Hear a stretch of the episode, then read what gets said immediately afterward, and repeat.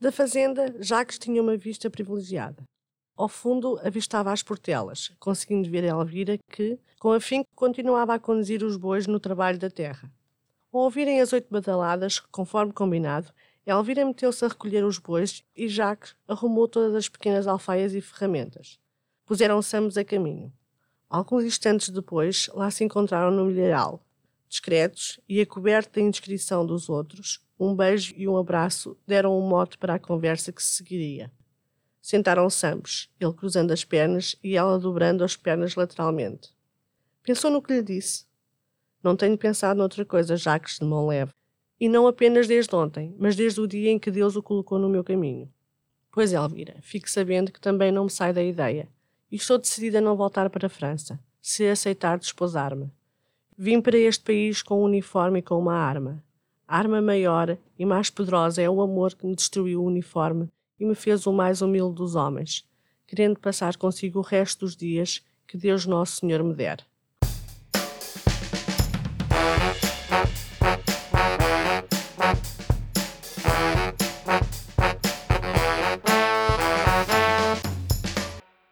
Olá, bem-vindos ao Contracapa, o podcast onde vamos falar de livros e leituras, realizado na Escola Superior de Educação e Ciências Sociais do Politécnico de Leiria. Hoje temos connosco Margarida Cerejo, do Gabinete Internacional da ESEX, que traz a sua sugestão de leitura ao Contracapa. Obrigada por ter aceitado o nosso convite. Seja bem-vinda. Obrigado eu. É uma honra poder estar aqui e falar sobre leituras e livros. Começo por perguntar que livro nos traz hoje. Fontes de Guerra, Fontes de Paz, de Jaime Oliveira Martins. Permita-me acrescentar que o autor foi estudante da ESEX, licenciou-se em Relações Humanas e Comunicação Organizacional, por isso é um alumni da ESEX. E o que levou a escolher eh, este excerto? Foi muito difícil escolher um excerto, pois por vontade li o livro por completo. Por isso, abri o livro e, onde calhou a página, apenas verifiquei se não teria coincidido com um dos excertos com umas cenas mais caldantes. Pode-nos contar um pouco do que fala a obra? Trata-se de um romance histórico, passado durante as invasões francesas a Portugal entre 1810 e 1811. Um período de devastação, de medos, de grandes tensões, de crueldades, mas também de humanidade e amor, vividos durante esta época na região de Leiria. Um romance de época, mas sem a preocupação do rigor histórico cuja trama conduz à paixão de duas personagens colocadas em lados opostos, logo um amor proibido, onde se verifica a vitória do amor e da paz sobre o ódio e a guerra.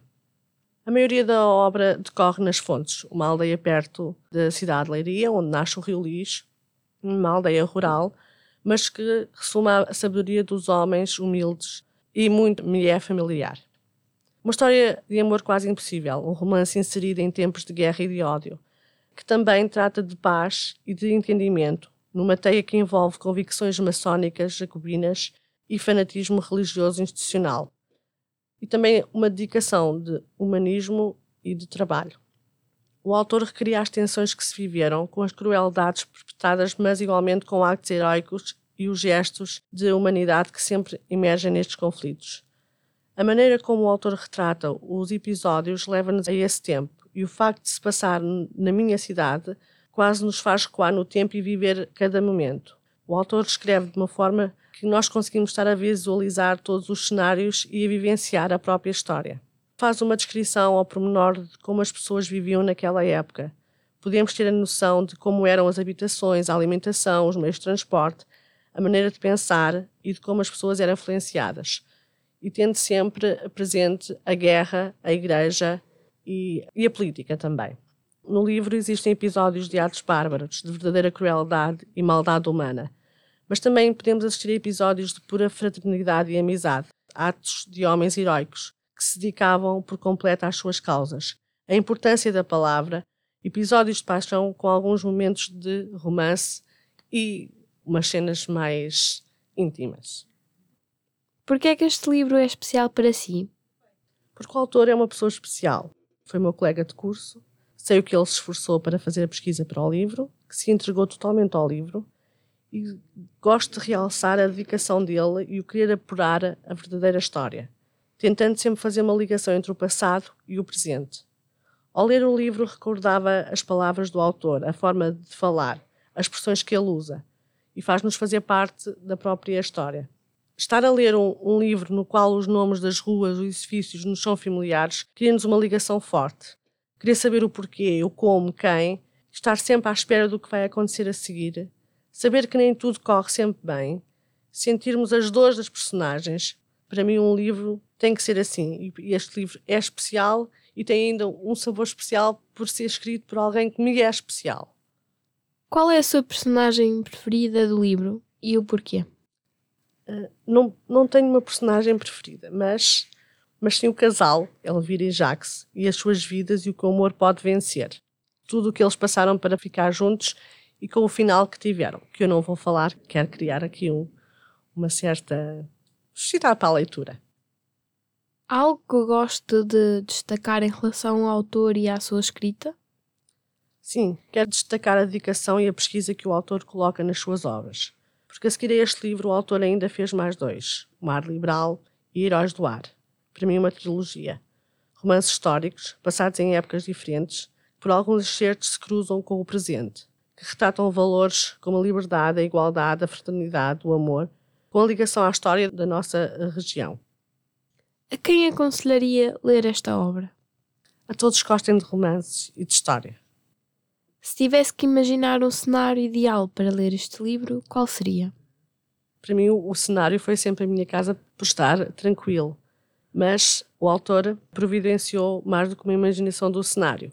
Organizou um passeio pedestres pelos locais mais importantes dos episódios do livro, na Aldeia das Fontes. Tive o privilégio de visitar os locais na presença do autor, que nos ia lendo alguns excertos. Isso ainda foi reavivar a memória da leitura do livro e poder quase experienciar o próprio livro. Por fim, que palavra ou palavras escolheria para definir este livro? Este livro foi um livro que me fez ficar sem fogo, que me cativou desde o primeiro momento até ao grande final. Um livro que me fazia ir correr para casa, para a minha tranquilidade, que não conseguia parar de ler e estava sempre pronta para saber o que é que ia acontecer a seguir. Um livro que me cativou e para mim tem que ser um livro assim. Não sou uma pessoa de ler muito, mas tenho que pegar num livro e que ele consiga prender. E este livro, tal como os outros, tiveram esse efeito. E mais importante é conseguir estar a ler, estar dentro da história e esquecer tudo o que me rodeia.